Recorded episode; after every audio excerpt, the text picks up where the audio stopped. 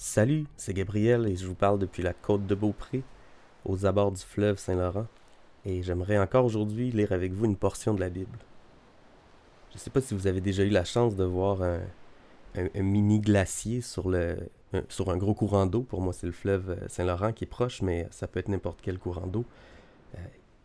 Euh, quand il fait très froid, ils se mettent à, chanter, on dirait. il y, a, un bruit vraiment particulier et puis ce, bruit-là, moi, je le trouve merveilleux. Je trouve que l'eau représente la gloire du Créateur, en fait.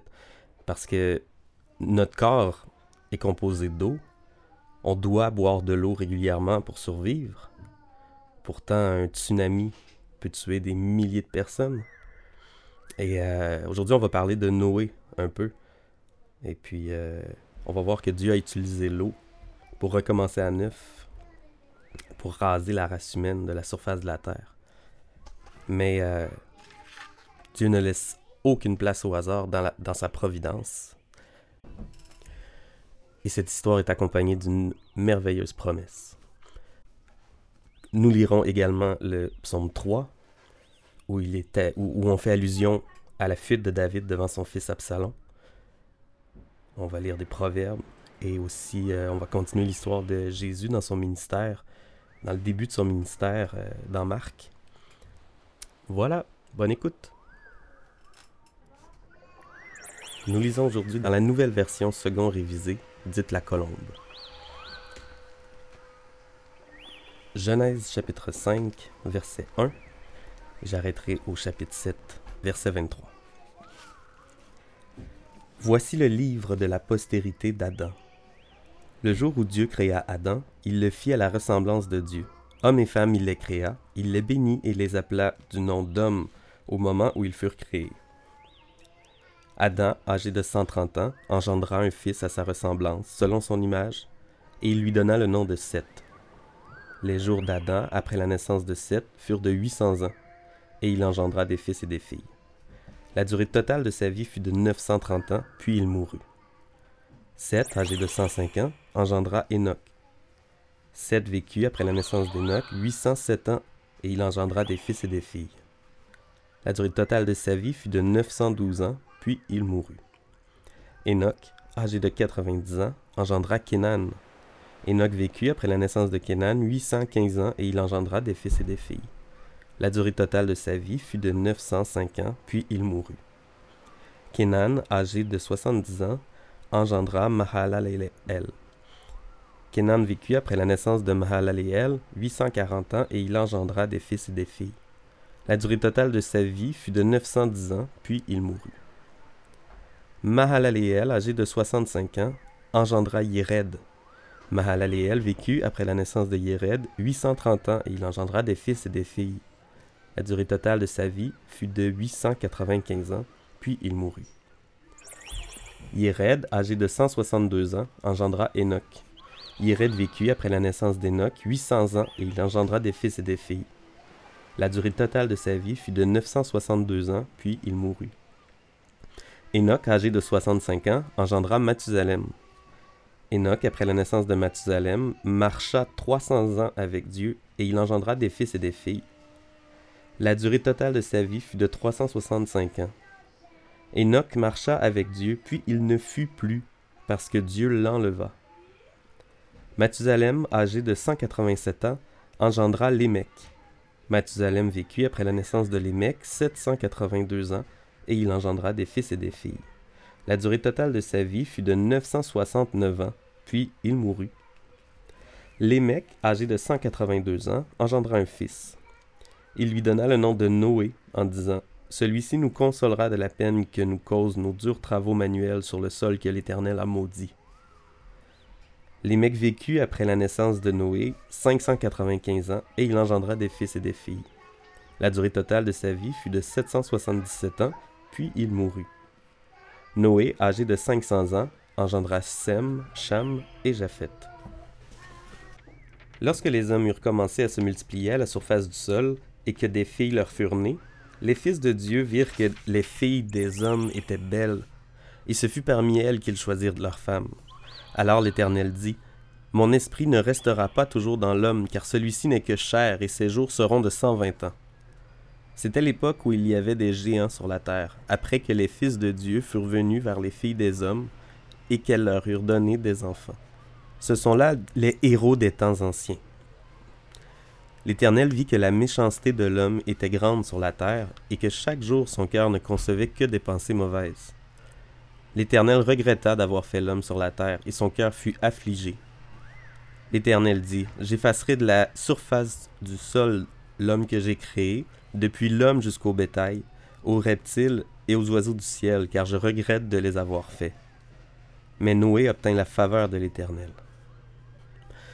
Voici la postérité de Noé. Noé était un homme juste et intègre parmi ses contemporains. Noé marchait avec Dieu. Noé engendra trois fils, Sem, Cham et Japheth. La terre était corrompue devant Dieu. La terre était pleine de violence. Dieu vit que la terre était corrompue, car toute chair avait une conduite corrompue sur la terre.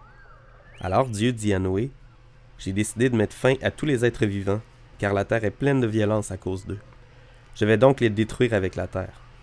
Fais-toi une arche de bois de gopher, tu disposeras cette arche en cellules, et tu la couvriras d'un enduit en dedans et en dehors. Tu la feras comme suit. L'arche aura 300 coudées de longueur, 50 coudées de largeur et 30 coudées de hauteur. Tu feras à l'arche une ouverture d'une coudée disposée tout en haut. Tu placeras la porte de l'arche sur le côté, et tu feras un étage inférieur, un second et un troisième. Et quant à moi, je vais faire venir le déluge sur la terre pour détruire toute chair qui, sous le ciel, a souffle de vie. Tout ce qui est sur la terre périra. Mais avec toi j'établirai mon alliance. Tu entreras dans l'arche avec tes fils, ta femme et tes belles-filles. Tu feras aussi entrer dans l'arche deux animaux de chaque espèce vivante pour qu'ils survivent avec toi. Tu prendras un mâle et une femelle. Un couple de chaque espèce, oiseau, bétail, reptile au sol, viendra vers toi afin de survivre. Et toi, prends de tous les aliments que l'on mange, et fais-en des provisions auprès de toi, pour que cela te serve de nourriture, ainsi qu'à eux. C'est ce que Noé fit. Il agit en tout point comme Dieu le lui avait ordonné. L'Éternel dit à Noé, Entre dans l'arche, toi et toute ta famille, car j'ai vu que devant moi tu es juste parmi tes contemporains. Prends auprès de toi sept couples de toutes les bêtes pures, le mâle et sa femelle. Un couple des bêtes qui ne sont pas pures, le mâle et sa femelle. Sept couples aussi des oiseaux du ciel, mâles et femelles, afin de garder en vie leur descendance sur toute la surface de la terre.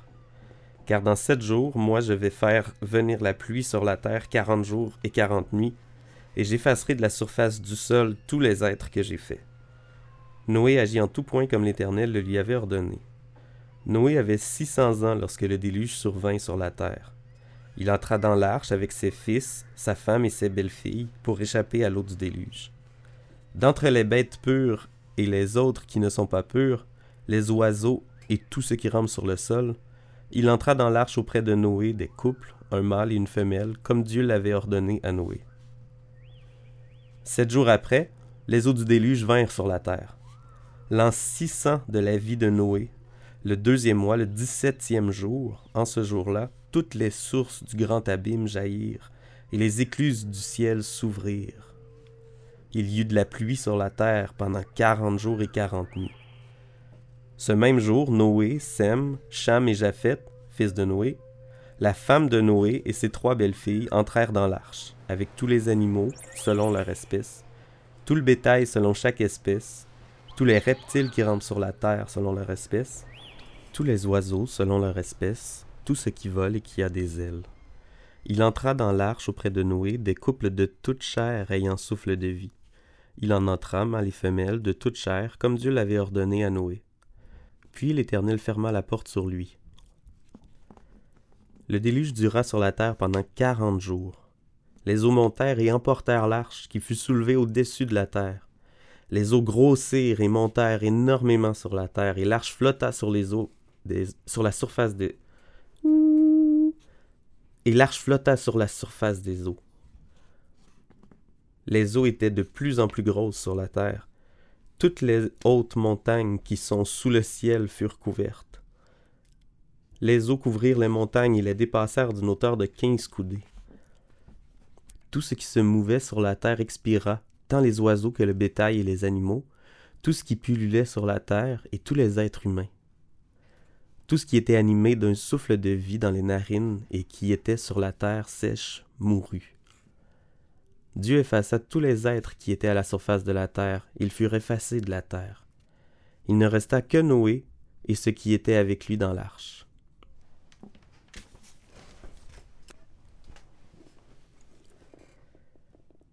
Psaume 3 Psaume de David quand il fuyait devant son fils Absalom. Éternel, qu'ils sont nombreux mes adversaires, nombreux ceux qui se lèvent contre moi, nombreux ceux qui disent à mon sujet point de salut pour lui auprès de Dieu. Mais toi, Éternel, tu es pour moi un bouclier, tu es ma gloire et tu relèves ma tête. À haute voix je crie à l'Éternel et il me répond de sa montagne sainte. Je me couche et je m'endors. Je me réveille car l'Éternel me soutient. Je ne crains pas les myriades de gens qui de toutes parts se sont mis contre moi. Lève-toi, Éternel, sauve-moi, mon Dieu, car tu frappes à la joue de tous mes ennemis, tu brises les dents des méchants. À l'Éternel est le salut, que ta bénédiction soit sur ton peuple.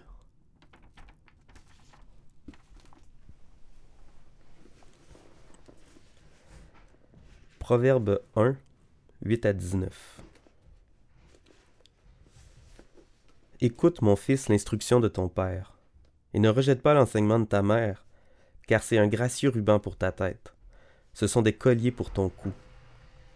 Mon fils, si des pécheurs veulent te séduire, n'accepte pas. S'ils disent Viens avec nous, dressons des embûches, versons du sang, tendons sans cause des pièges à l'innocent, engloutissons-les tout vifs comme le séjour des morts, et tout entier comme ceux qui descendent dans la fosse. Nous trouverons toutes sortes de biens précieux, nous remplirons de butin nos maisons. Tu auras ta part avec nous. Il n'y aura qu'une bourse pour nous tous. Mon fils, ne te mets pas en chemin avec eux. Détourne ton pied de leur sentier, car leurs pieds courent au mal, et ils ont hâte de répandre le sang. Car c'est en vain qu'on jette le filet devant les yeux de tout ce qui a des ailes. Et eux, c'est contre leur propre sang qu'ils dressent des embûches. C'est à leur vie qu'ils tentent des pièges. Telles sont les voies de celui qui est avide d'un gain illicite, qui prend la vie de celui qui la possède. Marc, chapitre 2, verset 13, jusqu'au au chapitre 3, verset 6. Jésus sortit de nouveau du côté de la mer. Toute la foule venait à lui et il les enseignait. En passant, il vit Lévi, fils d'Alphée, assis au bureau des péages. Il lui dit Suis-moi. Lévi se leva et le suivit. Comme Jésus était à table dans la maison de Lévi, beaucoup de péagers et de pêcheurs avaient pris place avec lui et avec ses disciples, car ils étaient nombreux et ils le suivaient. Les scribes du parti des pharisiens, le voyant manger avec les péagers et les pêcheurs, dirent à ses disciples Pourquoi mange-t-il avec les péagers et les pêcheurs?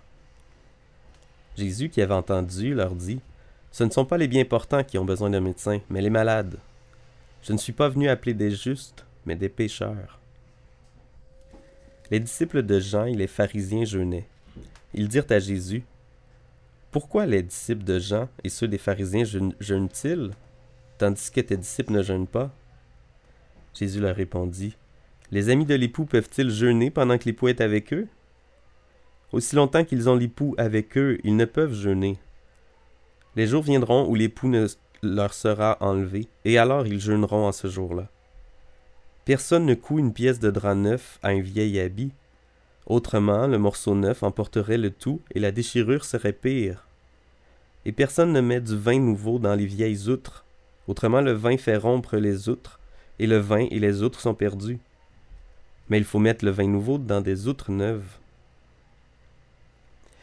Il arriva un jour de sabbat que Jésus traversa des champs de blé. Ses disciples, chemin faisant, se mirent à arracher des épis.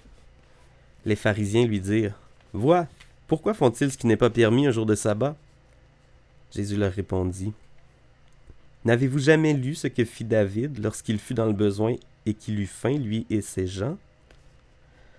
Comment il entra dans la maison de Dieu du temps du souverain sacrificateur Abiatar mangea les pains de proposition qu'il n'est permis qu'aux sacrificateurs de manger, et en donna même à ses gens.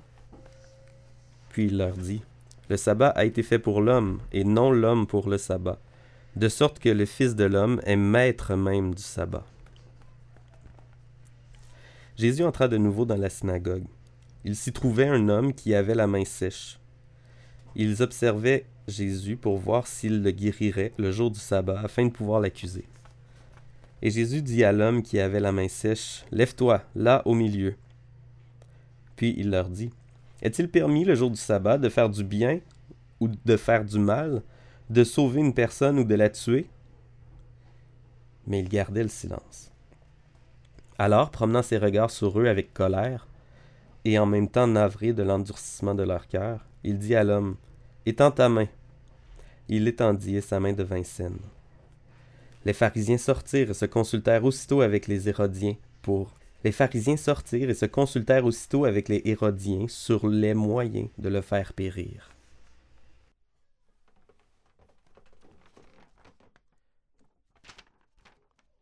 Prions.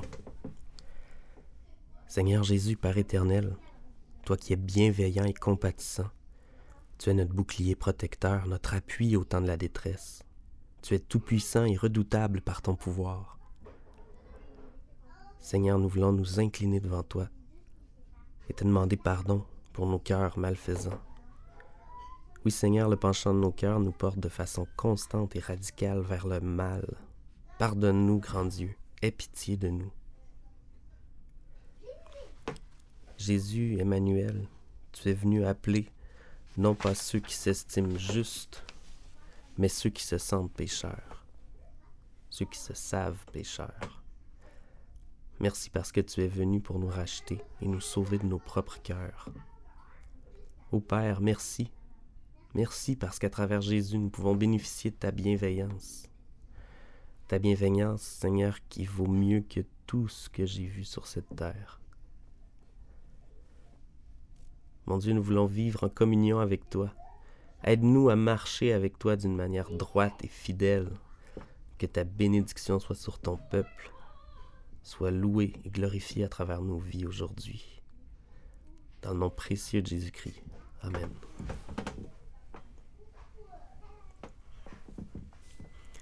Je vous remercie pour votre écoute, puis je vous dis à demain. Soyez bénis.